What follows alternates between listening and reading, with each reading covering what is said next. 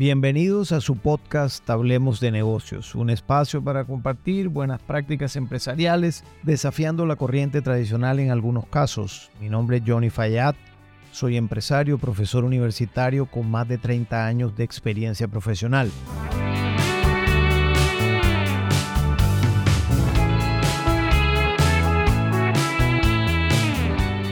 El episodio de hoy forma parte de la serie Mundo Corporativo o Cooperativo y es el último episodio de esta serie y hace referencia a un libro del autor Patrick Lencioni cuyo libro es Las cinco disfunciones de un equipo de trabajo. Y me queda perfecto terminar con este concepto alrededor de la serie de mundo corporativo, mundo cooperativo, porque hemos venido hablando de la importancia del trabajo en equipo, de la interdependencia de las áreas y con este libro uno puede identificar algunos criterios de diagnóstico que eventualmente puedan estar ocurriéndote a ti en tu compañía, puedan estar ocurriéndote inclusive en tu vida personal con los grupos de amigos en un momento dado, que quieras fortalecer el trabajo en equipo en tu organización y que hay que emprender un proceso para fortalecer los siguientes valores que el autor cita en el mencionado libro. Esas cinco disfunciones, según el autor de un equipo de trabajo, son las siguientes. Ausencia de confianza, miedo al conflicto, falta de compromiso, evasión de responsabilidades o de rendición de cuentas, no enfoque en los resultados. Empecemos por el primero, ausencia de confianza, que es por supuesto el principal paraguas de todas las relaciones humanas. La confianza es la base de la construcción de todas las organizaciones. Una vez un amigo me dijo una frase que a mí nunca se me ha olvidado y es, tú administras en confianza, refiriéndose a que cuando uno tiene un equipo de trabajo, uno tiene unas responsabilidades de gestión administrativa y digamos de gestión gerencial, pero tiene unas responsabilidades muy importantes de liderazgo, de dirección de equipos de personas, de desarrollo de gente. Y lo que me decía este amigo es, tú administras en confianza, porque es muy difícil pensar que uno está durmiendo con el enemigo permanentemente. Por lo tanto, la ausencia de confianza cuando tú crees que la otra persona de tu equipo no te habla con claridad, que te está jugando con dobles discursos, que tiene otro speech debajo de la mesa, no es indicado para poder construir equipos de trabajo. Automáticamente, si la confianza no existe, ya a partir de ahí, que es el paraguas rector de un equipo de trabajo, a partir de ahí no hay equipo. Por lo tanto, debes confiar. Ahora, la pregunta es, ¿Debes confiar al 100%? La respuesta para mí es sí, debes confiar al 100%. Y para eso hay indicadores de gestión colaborativos, como hablamos en el podcast anterior, cuyos indicadores son los que te van a decir qué tan cerca o qué tan lejos estás de las metas que te has trazado. Por lo tanto, la confianza debe existir para que las personas puedan desarrollar su trabajo perfectamente. Es el valor rector de las relaciones humanas. El segundo aspecto de la disfunción de un trabajo en equipo es el miedo al conflicto. Entendiendo como conflicto los desacuerdos, la mayoría de nosotros eventualmente podemos estar de acuerdo en muchas de las conversaciones que tenemos, pero hay momentos en los que no estamos de acuerdo en determinadas posturas o en determinadas ideologías y allí la mayoría de las personas pudiera tender a quedarse callado cuando no está de acuerdo con algunas posturas de otras personas, sea su jefe, por ejemplo, o bien sea otra persona de su equipo de trabajo, porque se cree que al estar en desacuerdo con esos puntos de vista, se va a generar un conflicto porque la otra persona va a sentir como una ofensa el hecho de que tú no estés de acuerdo lo cual por supuesto lesiona el trabajo en equipo, lo erosiona completamente, porque no es un tema de que no puedas estar en desacuerdo. Es un tema que hay que poder disentir con respeto y eso sí, con argumentos. Porque si tú no estás de acuerdo o estás en desacuerdo y no tienes ningún argumento que decir, pues simplemente ese desacuerdo es un desacuerdo vacío.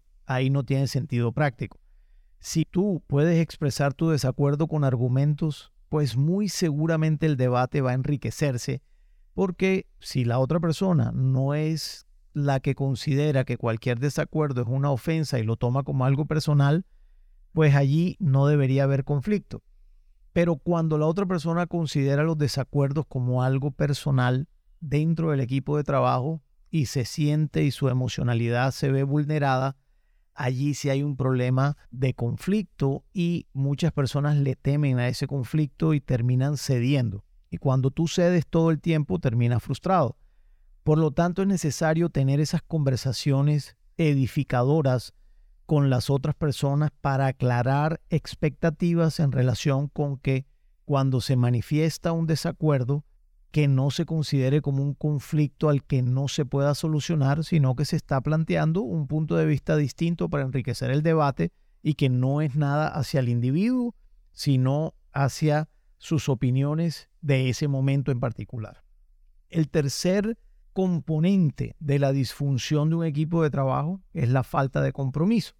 La mayoría de las personas dice, sí, después de una reunión vamos a hacerlo y después no lo hace. Y por otro lado, en muchas ocasiones se comprometen ellos mismos a hacer algo para alguien de su equipo de trabajo o de otra área de la compañía, terminan no haciéndolo y dan 100 millones de razones para no hacerlo. Esa falta de compromiso es algo que erosiona sin duda el equipo de trabajo.